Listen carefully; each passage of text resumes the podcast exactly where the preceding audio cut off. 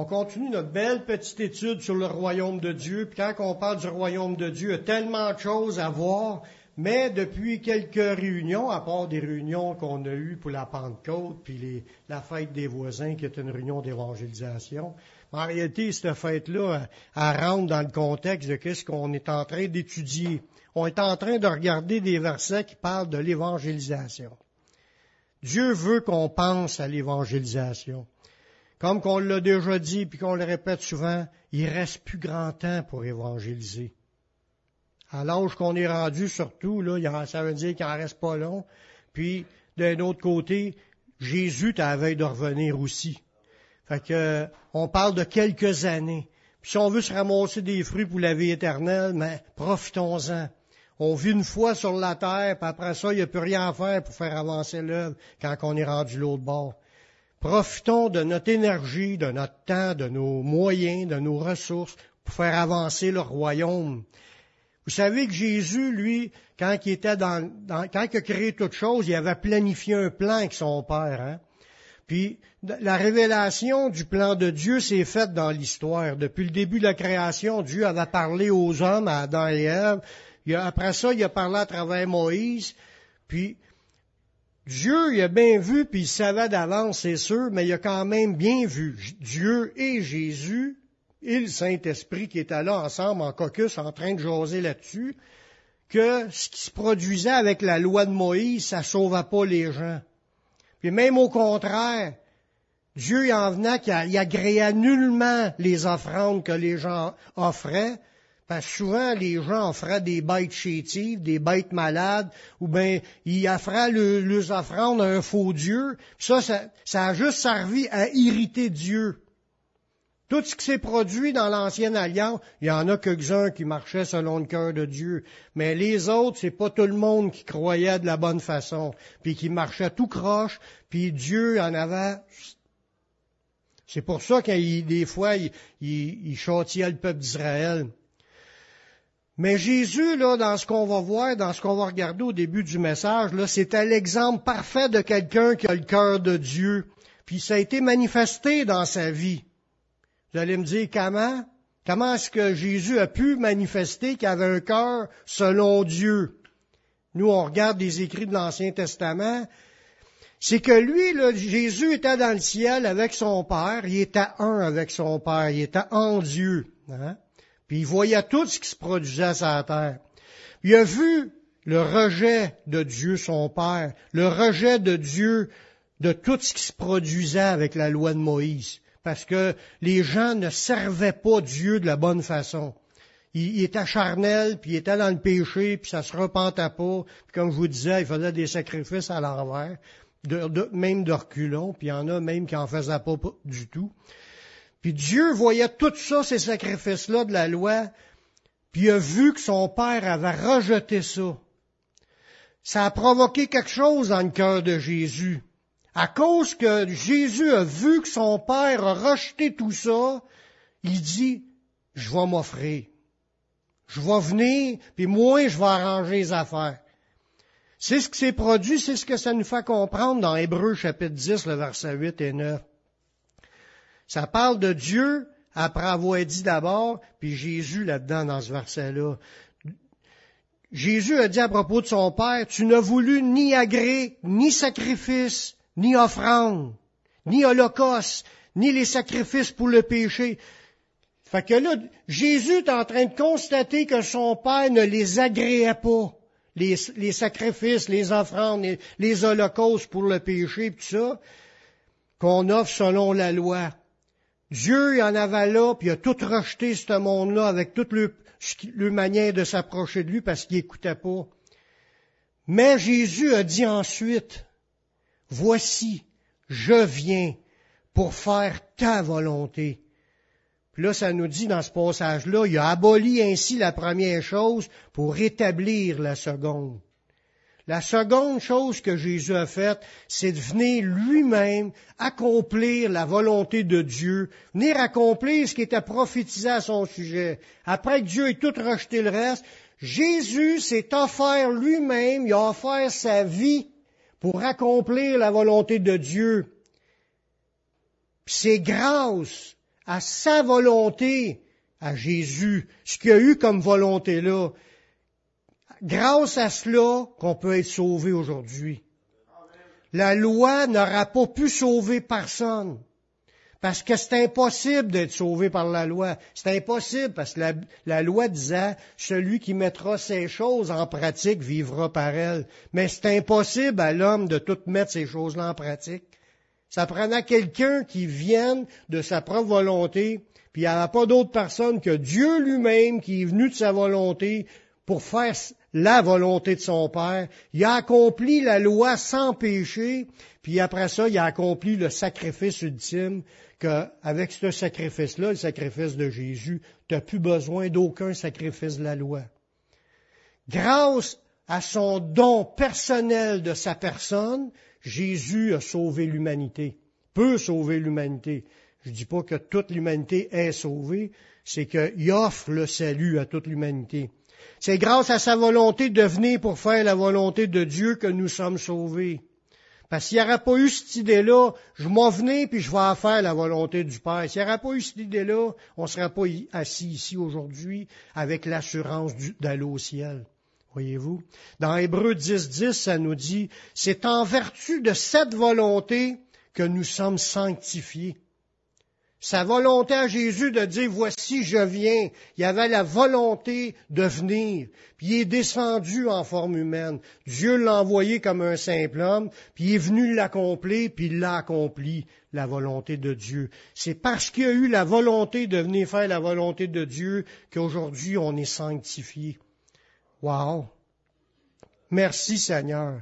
Et c'est en vertu de cette volonté que nous sommes sanctifiés par l'offrande du corps de Jésus-Christ une fois pour toutes. Lui, il n'a pas agréé, Dieu agréa plus les sacrifices, les holocaustes, les offrandes, et tout, il agréa plus rien, puis ça prenait de quoi de plus, de quoi de meilleur. C'est pour ça que Dieu, Jésus qui est Dieu, est venu en forme humaine pour venir l'accomplir, le sacrifice. C'est grâce à la volonté, grâce à Jésus, là, on peut être sauvé. Ça, c'est la base du christianisme. Puis, remarquez dans, cette idée-là, là, l'idée, c'est c'était sa volonté de venir. Jésus n'a pas été forcé de venir. Il a pas, il s'est pas senti obligé de venir. Il était volontaire à vouloir y aller pour venir nous sauver. Ça fait toute une différence après quand on dit qu'on veut ressembler à Jésus. Est-ce qu'on a la même volonté de Jésus pour vouloir faire la volonté de Dieu? On veut ressembler à Jésus, puis Jésus avait la volonté de servir son Père, puis venir la faire, la volonté de Dieu. Est-ce que nous, on a la même volonté à vouloir faire la volonté de Dieu? Savez-vous que les chrétiens, les disciples, quand ils vont être, animés de la même volonté de vouloir faire la volonté de Dieu, ils vont être plein de monde qui vont être sauvés. Parce que ces chrétiens veulent pas faire la volonté de Dieu pour travailler au salut des âmes, comme Jésus a, eu la volonté de venir pour venir travailler au salut des âmes, puis a donné sa vie. On ne l'imite pas, il n'y aura pas d'âmes qui vont être sauvées par notre service. Puis si on a à cœur, avec la même vision que Jésus, à vouloir embarquer dans son plan, dans le plan de Dieu, puis de faire la volonté de Dieu, ça va finir par sauver des âmes. C'est ce que la Bible a dit. Dieu se cherche des gens qui ont, qui veulent être animés de la même volonté que Jésus pour travailler dans sa mission.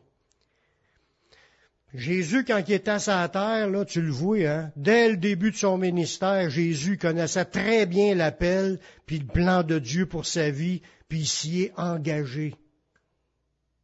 Quand c'était son heure, il est engagé à plein temps pour servir le Seigneur, dans ce que le Seigneur l'appelait pour sauver les âmes. Qu'est-ce que ça dit dans Luc 4, 43? Ça dit, Jésus qui parle, il faut que j'annonce aux, autres villes la bonne nouvelle du royaume de Dieu, car c'est pour cela que j'ai été envoyé. Quand tu sais c'est quoi le plan de Dieu, mais lui il l'a dit, il savait c'était quoi le plan de Dieu pour sa vie. Il a dit c'est pour ça que j'ai été envoyé. Faut que j'annonce la bonne nouvelle dans les autres villes. C'est le plan de Dieu pour chacun de ses serviteurs. D'être là, puis d'avoir la volonté de vouloir répandre la bonne nouvelle dans tout, tout partout, dans toutes les villes. C'est ça que Jésus avait comme volonté, puis il savait que c'était ça, la volonté de Dieu, parce qu'il le dit, c'est pour cela que j'ai été envoyé. Jésus, quand il a commencé son travail, là, il a formé des disciples pour l'assister. C'est encore pour ce but-là. Il a envoyé les douze disciples pour aller prêcher partout. Dans Matthieu 10, le verset 7, il leur a dit, allez prêcher, il n'a pas sauvé les disciples pour qu'ils restent assis à Jérusalem. Il les a sauvés pour qu'ils aillent prêcher. Allez prêcher et dites que le royaume des cieux est proche. Guérissez les malades, ressuscitez les morts, purifiez les lépreux, chassez les démons. Vous avez reçu gratuitement, donnez gratuitement. Donnons-nous gratuitement. Parce que des fois, on attend d'avoir des salaires pour faire de quoi dans leur royaume. Je parle pas nécessairement pour ici, mais j'en ai vu dans des églises que si tu payes pas le monde, ils font rien. Est-ce qu'on est animé de cette pensée-là ou est-ce qu'on a l'intention de dire, moi, j'ai pas d'argent, j'en veux pas, c'est pas ça qui compte. Moi, c'est faire la volonté de mon Père. Je veux faire la volonté de Dieu. Je veux accomplir sa mission les apôtres qui étaient envoyés par Jésus, cherchez pas à vous faire payer, vous avez reçu gratuitement, donné gratuitement, mais allez prêcher. Lui savait que c'était ça le plan de Dieu. Parlez de Jésus, parlez du royaume, priez pour les personnes. C'est ça le plan. Puis là, ça nous dit, tout de suite après, Jésus lui-même s'est engagé en même temps que tu vois ça au début du ministère. C'est sûr qu'on on voit pas tout ce que Jésus a fait, mais au début de son ministère, on voit qu'il avait à cœur d'aller dans un village, puis tout ça, pour aller porter la bonne nouvelle. Il a formé les douze pour les envoyer, puis Jésus s'est lui-même engagé, puis il a commencé à aller prêcher de ville et en village. Tu vois ça dans Luc au chapitre 8, le verset 1. Ensuite, Jésus alla de ville en ville, de village en village prêchant et annonçant la bonne nouvelle du royaume de Dieu. Voyez-vous, Jésus, quand il est venu pour faire la volonté de Dieu, il n'a pas juste été une personne qui disait aux autres quoi faire. Il y allait lui aussi. Il a formé les douze, il les a envoyés prêcher, puis lui aussi, il a envoyé ça, c'est important quand je dis qu'on pense qu'il a formé les douze, l'importance de former des gens en leur enseignant les choses qu'eux autres aussi, pour que tout le monde puisse embarquer. Des fois, on voit un évangéliste qui va évangéliser, puis un frère dans l'Église va évangéliser, puis il n'y a pas d'enseignement là-dessus parce que le monde, ils vont pas. Il n'y a pas d'enseignement là-dessus parce que le pasteur a peur de prêcher ça pour pas nuire aux brebis, pour pas les déranger de leur chaise. Mais en réalité, Dieu veut qu'on forme des gens avec la vision, va évangéliser. C'est de dire ça à tous les disciples, c'est notre mission, frères et sœurs. Jésus lui-même y allait. Ben, j'en ai vu des églises que il y a quelques membres dans l'Église qui évangélisent, mais le pasteur, il est jamais là, lui, pour évangéliser. C'est pas de Dieu. Dieu veut que tous ses disciples y aillent. Comme qu'il l'a demandé aux apôtres, qui étaient les apôtres, là. C'était pas les porte qui, c'était les apôtres. Il leur a dit à eux d'aller évangéliser. Il aurait pu dire, moi, je suis l'apôtre, l'Église est, basée sur mon ministère, puis moi, comme s'il serait exempt d'y aller. Tout le monde doit y aller. Tiens, on mène de temps en temps. Puis il s'est pas arrêté là, Jésus, dans sa formation de disciples. Il a continué à en former d'autres par ses enseignements, puis il a envoyé 70 autres disciples dans les villes puis dans les villages que lui-même devait aller.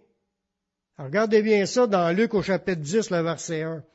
Après cela, le Seigneur désigna encore soixante-dix autres disciples. Ça veut dire qu'il y avait déjà les douze qui travaillaient, puis là, il dit en manque d'ouvriers. Hein? On va en former encore 70, puis on va les envoyer à l'évangéliser. Puis il, a il les envoya deux à deux devant lui dans toutes les villes et dans tous les lieux où lui-même devait aller. Fait qu'il envoya les disciples le précéder pour préparer le terrain, pour parler de que le Messie est, vivant. Dans ce temps-là, il était vivant, que le Messie est arrivé, le, Messie il nous enseigne, c'est le, grand maître, le rabbi, le Seigneur, puis euh, il est venu pour nous enseigner le chemin, puis là il préparait le terrain, eux autres aussi. Puis là Jésus, sans, étant engagé, pas juste à Jérusalem, dans toutes les villes et les villages. Il allait de ville en village. Oh, nous autres, on va à Verdun la semaine prochaine. C'est, c'est pas ma ville. Faut pas penser que juste ma ville qui compte. Dieu veut toutes les sauver, même à Verdun. Ils sont pas meilleurs, ils sont pas pires que nous. Eux autres aussi ont besoin de l'entendre. Être disponible comme Jésus l'a fait. C'est ça qui s'est dit dans Luc 10, 1. Après cela, le Seigneur en désigna encore soixante-dix autres disciples, les envoya deux à deux devant lui dans toutes les villes et tous les lieux où, où lui-même devait aller. Fait que Jésus, c'est un gars engagé dans l'évangélisation. Ça raconte pas tout ce qui s'est passé dans ces villes-là, mais ça dit qu'il a été puis il prêchait à tout le monde c'est ça qu'il faut comprendre, frères et sœurs, que Jésus s'est consacré. Les apôtres sont consacrés. Les 70 sont consacrés. Puis c'est à notre tour maintenant de se consacrer à l'évangélisation. Même après la résurrection de Jésus, Jésus a distribué le Saint-Esprit à Pentecôte. Hein? Il nous a dit, vous allez recevoir la, puissance, le Saint-Esprit va venir sur vous, vous allez être mes témoins. Mais il a ordonné à l'Église de poursuivre la grande commission. On en a parlé un peu de la grande commission quand il dit allez prêcher par tout le monde pour annoncer la bonne nouvelle. Les équipés du Saint-Esprit, mais il a dit, c'est la grande commission. Là, il y avait plus que les douze puis les, puis les 70. Il y était 120 qui étaient là, puis ont commencé à évangéliser. ça n'a pas été long, qu'ils ont tombé 3000. Puis le même enseignement devait se perpétuer les 3000, il y a une persécution, il était monté à 5000 à Jérusalem, puis il y a une persécution à Jérusalem, puis ça dit que tous les disciples sont quittés Jérusalem, puis après ça, ça, dit, il, s'en allait dans d'autres villes en évangélisant les villes où il passait. Fait que même dans la persécution, les 5000, quand ils ont quitté, ils continuaient à évangéliser partout. C'est ça le plan de Dieu. On dit, je viens au Dieu pour faire ta volonté. Nous autres, on accepte Jésus comme notre sauveur, puis on veut faire ta volonté. Puis là, est-ce qu'on doit rester assis sur notre chaise? Non. Faire sa volonté, c'est d'embarquer dans les mêmes pas que Jésus pour travailler à son royaume. Vous avez le droit de dire Amen. Cet ordre-là pour la mission du salut des âmes est encore en vigueur aujourd'hui. Vous savez quand ça va arriver que ça ne sera pas en vigueur, la mission pour sauver les âmes? C'est, quand Jésus va revenir, ça dit que la porte va être fermée.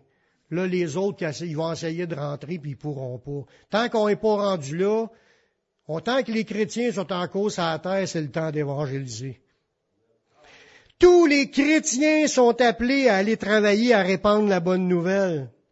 Dans 1 Pierre, le chapitre 2, le verset 9, ça dit, vous, au contraire, il parle aux chrétiens.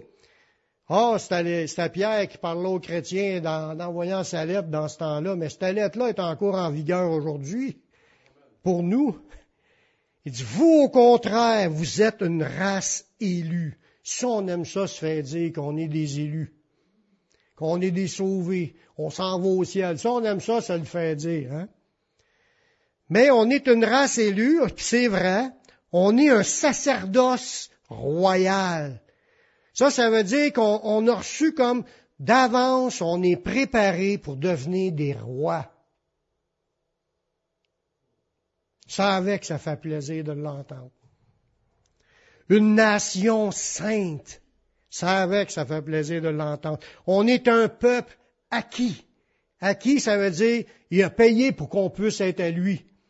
Il nous a achetés, il nous a rachetés parce que le diable nous menait, puis il, nous a, payé le prix pour nous, nous, nous qu'on soit à lui. Là, tous ces, ces beaux titres-là, c'est beau jusqu'à temps qu'on arrive à l'autre, là, après la virgule de cette phrase-là. On est tout ça afin que vous annonciez les vertus de celui qui vous a appelé des ténèbres à son admirable lumière. Tous ces titres-là, c'est afin que vous annonciez, afin que vous proclamez, afin que vous prêchez, afin que vous parlez, afin que vous répandez ce message-là. Pas moins que ça veut dire qu'on faut se lever, profiter de toutes les occasions qu'on a, tous les moyens qu'on a pour pouvoir répandre la bonne nouvelle.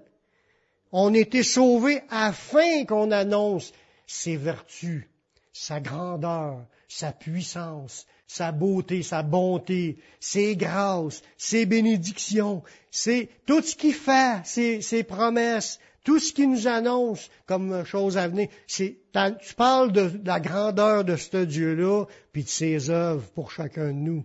Amen. On ont été acquis pour cela, frères et sœurs.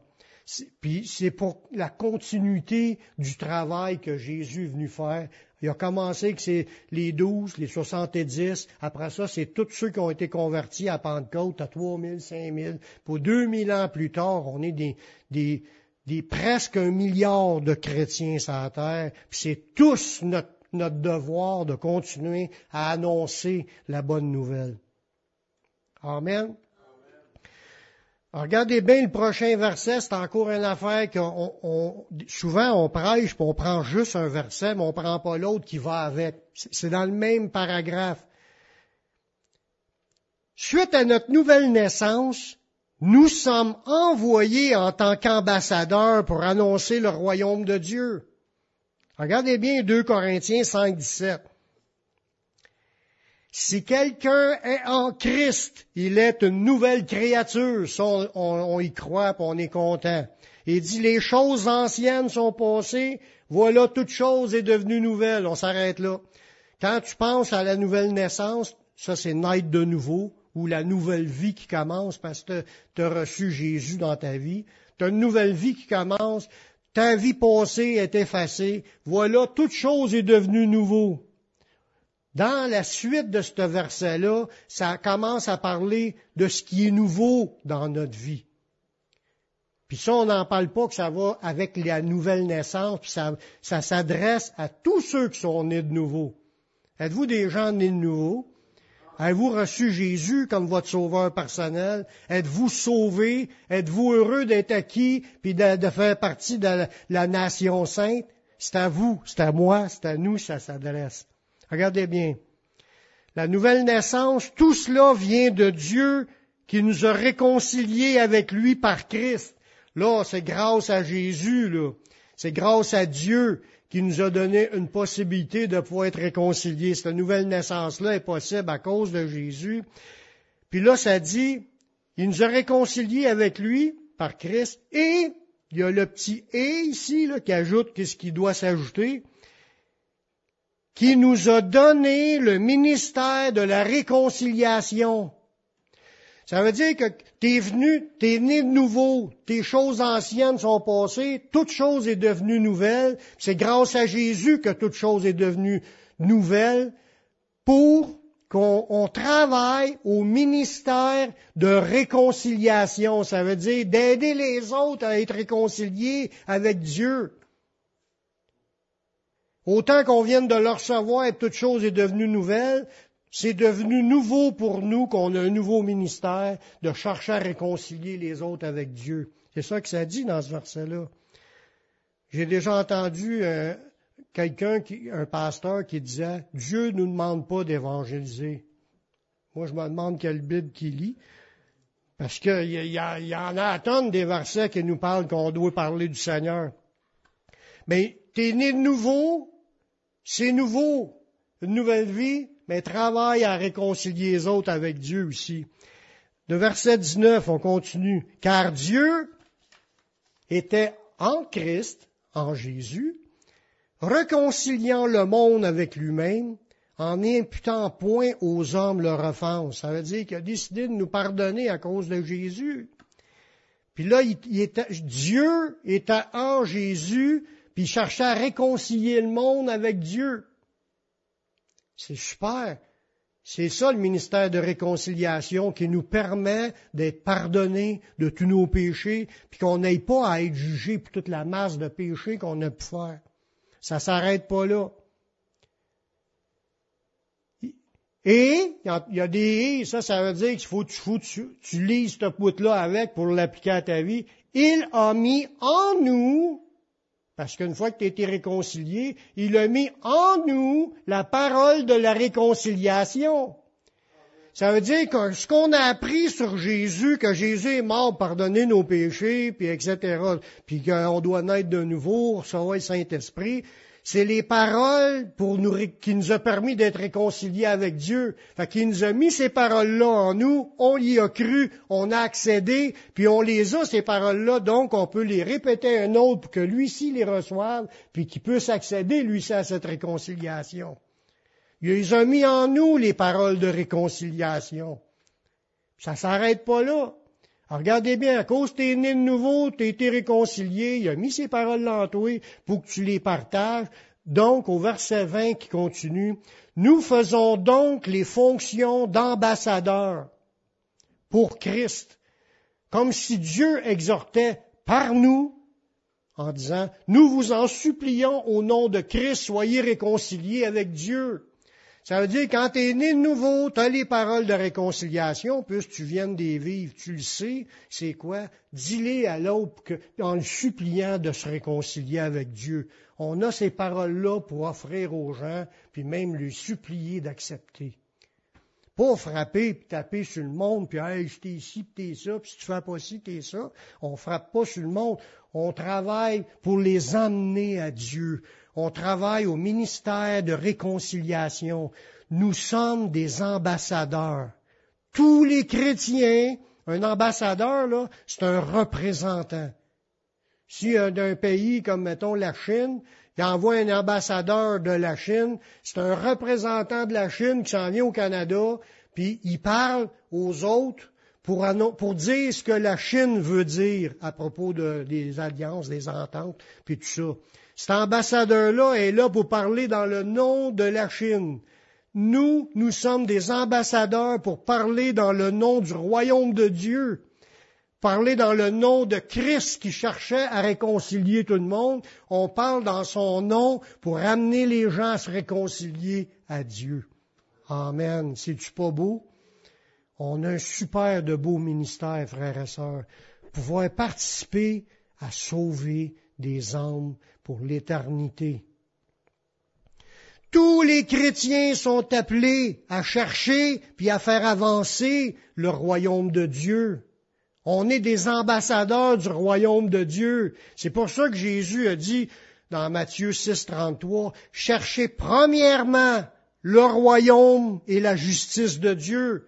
Cherchez premièrement le royaume de Dieu puis sa justice à vivre comme un juste qui fait partie de la justice du royaume. C'est ça qui est l'idée. Cherche le royaume, à faire avancer le royaume, à travailler pour le royaume, à être un ambassadeur pour le royaume, à essayer de faire accroître ce royaume-là en faisant des adhérents. Cherche ça en premier. Puis Dieu, il dit, m'a donné tout le reste. Dieu il est pleinement conscient de tous nos besoins. Puis il est, il est prêt, puis il est capable de tout nous donner ce qu'on a besoin. Mais il nous regarde, puis il dit, cherche mon royaume en premier, puis tu vas voir que je vais m'occuper de toi. Souvent, vu qu'on ne cherche pas le royaume, on fait rien, puis là, on se dit, moi, ça, Dieu m'a pas exaucé? Mais là, c'est pas une culpabilité, je veux mettre, c'est juste une prise de conscience pour qu'on soit dans un désir d'avoir la volonté de Jésus qui était prête à se donner entièrement pour venir la faire, la volonté de Dieu jusqu'à la mort, parce qu'il est venu sachant aussi qu'il devait mourir en étant euh, tué, assassiné par des méchants. Oui. La grande commission, c'est de faire des disciples et de les former par la parole de Dieu pour qu'ils puissent à leur tour aussi aller évangéliser. Comme on, le répète assez régulièrement dans Matthieu 28 au verset 19, il dit, allez, faites de toutes les nations des disciples, les baptisant au nom du Père, du Fils et du Saint-Esprit, et enseignez-leur à observer. Ça, ça veut dire marcher d'une manière digne du Seigneur, être des serviteurs euh, engagés. C'est ça qu'on doit enseigner les gens, à devenir des serviteurs engagés à l'image de Jésus. Il dit enseignez-leur, c'est Jésus qui parle, enseignez-leur à observer ce que je vous ai enseigné. C'est ça qu'il dit. Puis Jésus nous a enseigné qu'il fallait évangéliser, c'est un des aspects de la vie chrétienne. Il nous, il nous, il nous appelle à s'engager à aller évangéliser. Enseignez-leur à observer tout ce que je vous ai prescrit, puis là il ajoute, et voici, je suis avec vous tous les jours jusqu'à la fin du monde. N'est-ce pas formidable? Savoir que Jésus est là, puis il prend soin de nous, puis il nous accompagne dans toutes les ce qu'on a à faire? Savez-vous que Dieu, notre Père, il a une vision un plan d'action pour Beauharnois? Tu sais, quand il y a Dieu dans l'Ancien Testament avec la ville de Nénive, le prophète n'était pas content que, que, Dieu ait pardonné toute la ville parce qu'ils se sont repentis. Puis Dieu, il dit, toi, tu te mets en pour un arbre qui a poussé d'une journée puis qui est mort le lendemain. Ben, c'est ça qui est arrivé, puis il, il s'est hérité pour ça. Puis Dieu dit, puis moi, je serai pas en peine de voir que 120 000 hommes qui se repentent, puis ils savent même pas discerner le droite de le gauche. Dieu, il a à cœur le monde. Quand il y a un autre coup, quand Jésus a vu une foule qui était languissante, qui était abattue, puis il était, il était ému de compassion en voyant la foule. Ça, ça veut dire qu'il s'est mis à pleurer à voir la foule. Il n'en revenait pas là, que tout le monde souffrait, puis il était comme des brebis qui n'ont pas de berger. Parce que le monde sont sans espoir, puis ils savent pas où aller, ils savent pas quoi faire, ils vivent leur vie dans la souffrance, vont mourir dans le péché, puis ils viendront pas. Jésus dit, Jérusalem, Jérusalem, combien de fois j'ai voulu vous rassembler comme, comme une poule qui rassemble ses poussins, puis il dit, vous ne l'avez pas voulu. Mais son cœur à Dieu, quand il regarde les âmes perdues, il est, c'est pas un gars qui est dur puis qui, qui dit arrangez-vous vos troubles. Non, il, il, a le goût de brailler de voir cette multitude de, des milliards de personnes qui connaissent pas Jésus puis qui rentreront pas dans sa présence parce qu'ils n'ont pas réglé le, problème de leur péché. Dieu veut toutes les voir sauvées. C'est son cœur. Dieu, c'est son cœur. Jésus avait ce cœur-là. Puis il veut que ses disciples aient le même cœur que lui. Puis Dieu a un plan pour les âmes de Beauharnois. Il a une vision pour ce, qui nous entoure de ces gens-là. Savez-vous que Dieu a une vision aussi pour chacun de nous dans ce plan-là? Quand il dit j'ai préparé des œuvres afin que vous les pratiquiez, lui, il veut sauver tout le monde autour, puis il y a un plan d'œuvres qu'il a préparé d'avance pour que chacun de nous soit en action, en train d'essayer de sauver ces âmes-là en allant les voir, puis leur partageant les paroles de la réconciliation. Ils nous voient là, mais si on se rend pas jusqu'à là, c'est parce qu'on n'est pas en train de faire la volonté de Dieu. Je crois qu'il faut saisir la vision de Dieu puis demander direction pour entrer dans sa vision. Parce que c'est là-dedans qui sont les récompenses à la fin. C'est là-dedans qui vont être les viens bons et fidèles serviteurs T'es été fidèle en peu de choses, entre dans la joie de ton maître. On a-tu hâte de se faire dire ça? Mais ça, pour ça, il faut être en train de travailler, frères et sœurs, parce qu'il a dit à l'autre, méchant serviteur et paresseux. Il était jeté dehors parce qu'il voulait pas rien faire pour Dieu. Je veux pas être de ceux-là, moi.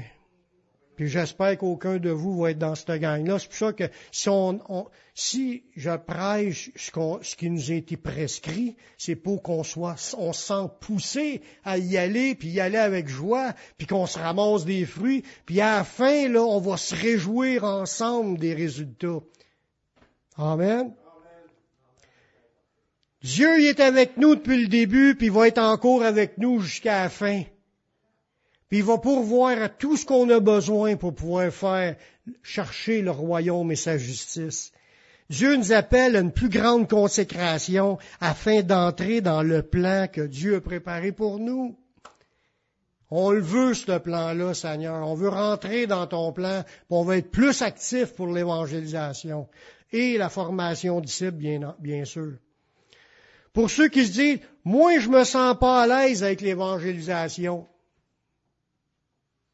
Il y en a qui peuvent penser ça, puis ils vont pas à cause qu'ils ne sentent pas à l'aise.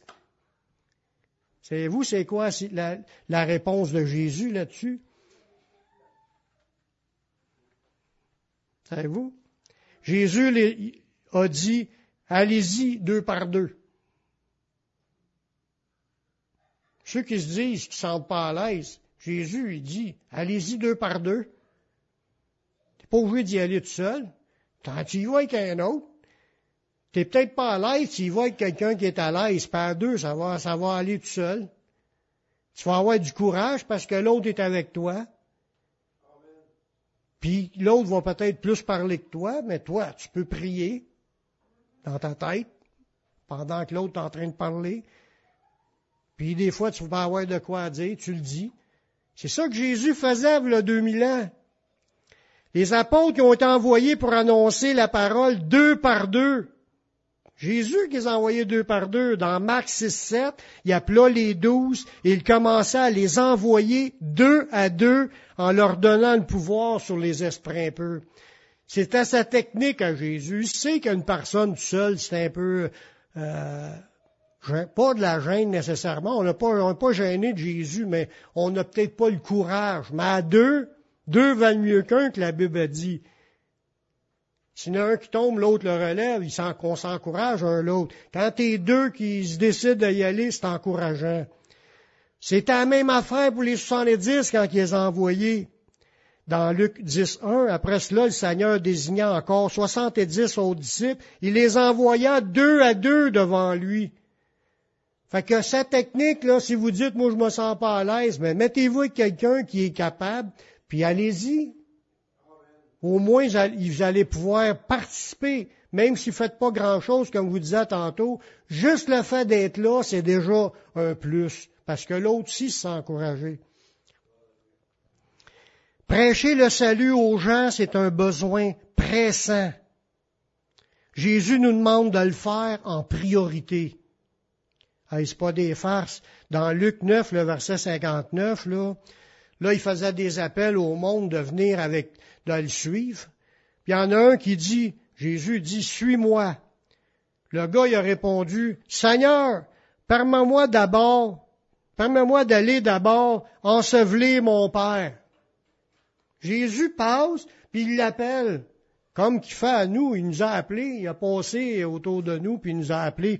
Il passe à côté de quelqu'un, il dit, suis-moi, il dit, oh, Tant de minutes, moi j'ai d'autres choses à faire, faut que j'aille ensevelir mon Père. Jésus lui dit, il a répété quelque chose qu'il faut pas oublier. Laisse les morts ensevelir le mort, puis toi, va annoncer le royaume de Dieu. Laisse les morts là ensevelir le mort, toi, va annoncer. Fait que ce que j'ai remarqué dans ce verset-là, il passe pour appeler quelqu'un à devenir disciple. Il dit, suis-moi, mais suivre Jésus, c'est de partir pour aller évangéliser, annoncer le royaume de Dieu. C'est ce qu'il demande dans cette phrase-là. Ça veut dire que le plan de Dieu, c'est quand tu suis Jésus, tu pars, tu commences à, à annoncer le royaume de Dieu. C'est ce qu'il a demandé à ce gars-là. Prenons l'attitude de Paul et laissons-nous conduire par le Saint-Esprit dans cette mission. Des fois, on dit, je vois pas souvent la main de Dieu ou des exaucements de Dieu. Commence à travailler pour Dieu, puis tu vas en voir. Il va se passer des affaires. Tu vas avoir de quoi raconter. Même si ça serait la conversion de quelqu'un, puis qui s'y a donné sa vie au Seigneur, puis là, tu le vois dans l'Église qui grandit. C'est super beau de voir des personnes qui s'ajoutent au corps de Christ, puis c'est des âmes sauvées pour l'éternité. Je finis avec ce dernier verset-là, dans Acte 20, le verset 22, en parlant de Paul. Comment est-ce que lui pensait dans sa tête quand il était en train d'accomplir sa mission d'évangélisation? Il dit, maintenant, voici, lié par l'Esprit, je vais à Jérusalem, ne sachant pas ce qui m'arrivera. Voyez-vous, là-dedans, on voit que lui dépendait du Saint-Esprit il savait parce qu'il est lié, on est lié avec le Saint-Esprit, on l'aime, on le veut en nous, on a un lien qui est créé entre nous et lui. Hein? Puis il nous accompagne. Jésus a dit, je suis avec vous tous les jours, ça parle du Saint-Esprit aussi. Jésus, Saint-Esprit, Dieu, c'est la même affaire. Il est lié avec le Saint-Esprit, il s'en allait évangéliser à Jérusalem, puis il dit, je ne sais pas ce qui va m'arriver. Ça, ça veut dire, tu pars, quand tu vas évangéliser, mais tu pars comme à l'aveuglette. Tu sais pas ce qui va arriver, mais tu as confiance que Dieu est avec toi. Puis il va se passer des affaires. Puis Dieu même, il va te guider dans des affaires, il va te montrer des affaires. Va voir ce gars-là. Parle-y en lui. Dis ça. Il va te dire des idées, là. Le Saint-Esprit va te guider dans cela. Dans le verset 23, c'est ça qu'il nous dit. Seulement, de ville en ville, parce que Paul, lui-ci, évangélisait de ville en ville, village en village. Il dit de, ville en ville, l'Esprit Saint m'avertit. Ça veut dire qu'il y avait des directives, il y avait des directions, il y avait des conseils, il y avait des, inspirations. ce que Jésus avait dit, le Saint-Esprit va venir puis vous conduira. Mais c'est ça. Quand tu marches avec le Saint-Esprit, il va te diriger dans ce que tu as à faire. Va là, fais ça, fais pas ça. Euh, puis là, il y a, tu, lis, tu, lis, les actes des apôtres, puis tu vois que le Saint-Esprit a travaillé. Il dit, il m'avertit euh, que, en plus, que des liens, des tribulations m'attendent. Ça, ça veut dire des souffrances, des problèmes, des difficultés. Ça peut arriver quand tu es dirigé par le Saint-Esprit. Sauf Dieu est avec toi. Mais quand, mettons par exemple, se faire lier puis se faire emmener à Jérusalem pour être jugé, le Saint-Esprit l'avait averti. Bon, mais il y a eu plusieurs événements comme ça que le Saint-Esprit a montré. Tu vas aller là, puis un autre, une autre fois, c'était par un prophète que, le, que, avec la ceinture, puis que celui à qui appartient cette ceinture, cet homme. Bon, le Saint-Esprit peut parler de toutes les manières pour nous avertir, mais lui, il ne regardait pas les problèmes. Il, pas qu'il s'en foutait, qu'il était pour en avoir, mais lui, il, se disait, je suis prêt à mourir pour annoncer le royaume de Dieu. Ça, il dit ça dans, dans, dans la parole.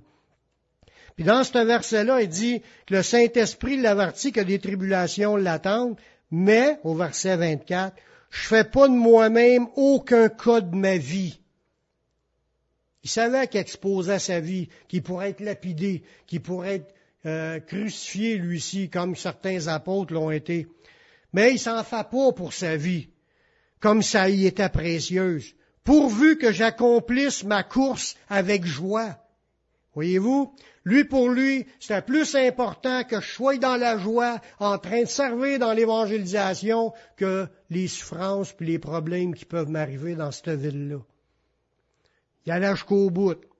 Il dit, il va accomplir sa course, le ministère qu'il a reçu du Seigneur, d'annoncer la bonne nouvelle de la grâce de Dieu.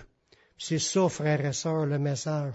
Annoncer ce qu'il nous a fait, la grâce de Dieu les cadeaux de Dieu, les bénédictions de Dieu. C'est ça qui est son ministère. Le ministère de Jésus, le ministère des douze, le ministère des soixante-dix, le ministère des cinq mille, puis le ministère de l'apôtre Paul, puis notre ministère, parce qu'on est né de nouveau, d'aller annoncer le message de la grâce de Dieu. Amen. On va prier ensemble. Seigneur, je te remercie pour ta parole qui est vraie. Merci pour cet appel que tu fais sur nos vies pour nous envoyer prêcher ta parole, annoncer ce que tu as fait, publier tes grâces, tes bénédictions, Seigneur, ton salut que tu nous accordes dans ton Fils Jésus-Christ. Donne à chacun le courage de s'unir avec d'autres pour aller évangéliser, qu'on fasse passer ça comme une priorité dans notre vie, sans regarder aux problèmes qui peuvent arriver, mais en regardant à toi que tu es avec nous chaque jour.